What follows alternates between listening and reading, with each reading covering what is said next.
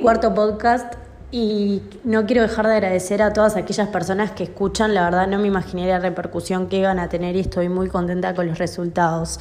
Em, quiero que sepan que hay un trabajo muy importante atrás de estos podcasts de análisis y demás.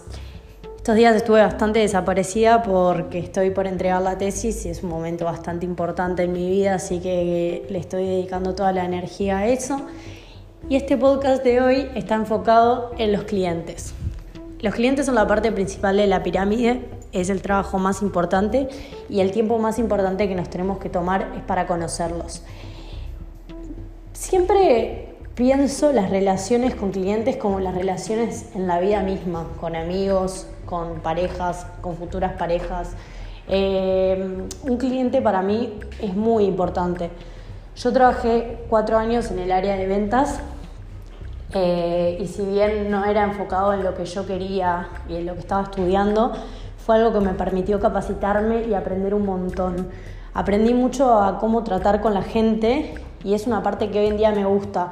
Considero que cualquier persona, eh, trabaje lo que trabaje, siempre tiene que conocer al cliente, seas un abogado, seas un médico, seas una persona que hace marketing, publicidad, comunicación, el cliente es todo y es la persona de la cual aprendes y él aprende junto a vos es una relación bastante importante que hay que cuidar y que hay que, florecer. Yo particularmente en todos mis trabajos siempre me gustó escuchar a la gente, saber cuáles son sus necesidades, contarle un poco de mi trabajo y también contarle cuáles soluciones tengo para ofrecer. Siempre está bueno, como, como hablé en el podcast 2, hacer una hoja de ruta, ¿no? Si nosotros tenemos nuestra hoja de ruta con nuestros objetivos, con nuestras estrategias, con nuestros plazos, con nuestros deadlines, con las fechas y demás, va a ser muy importante en el momento que, conozcamos un cliente cómo plantearnos. Así que paso número uno, conocer. Yo siempre suelo agendar una reunión previa donde se hable un poco también de qué hace la persona, cuáles son sus intereses y demás, porque también puedes conectar los intereses que tiene esa persona con su trabajo. Eh, eso es clave para todo.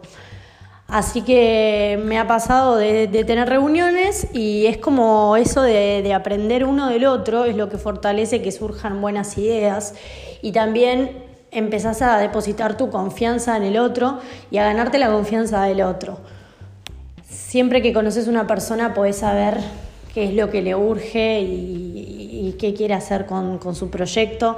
Además, entender un poco de la historia del proyecto, cómo surgió, qué relevancia tiene, si es un negocio heredado que tiene como un valor de una familia, una particularidad. Si es una persona que le costó mucho llegar a donde está y hoy está juntando su dinero y dártelo a vos para que vos lo hagas crecer, eso también es muy fundamental. Entonces hoy este podcast va dedicado a todos aquellos clientes y yo no quiero dejar de agradecer a todos mis clientes que confían en mí y que hacen que Outcomunicación siga creciendo porque la verdad que, se los debo a ellos. Y, bueno, siempre hay que escuchar, escuchar, después tener nuestros momentos de, de introspección para saber cómo vamos a hacer para ayudar al otro. Y ahí es cuando viene la creatividad cuando vienen los planes, el plan de marketing, el plan de comunicación, el plan de publicidad, el plan de un montón de cosas. Y nada, este podcast es dedicado a los clientes, que son la parte más importante del trabajo.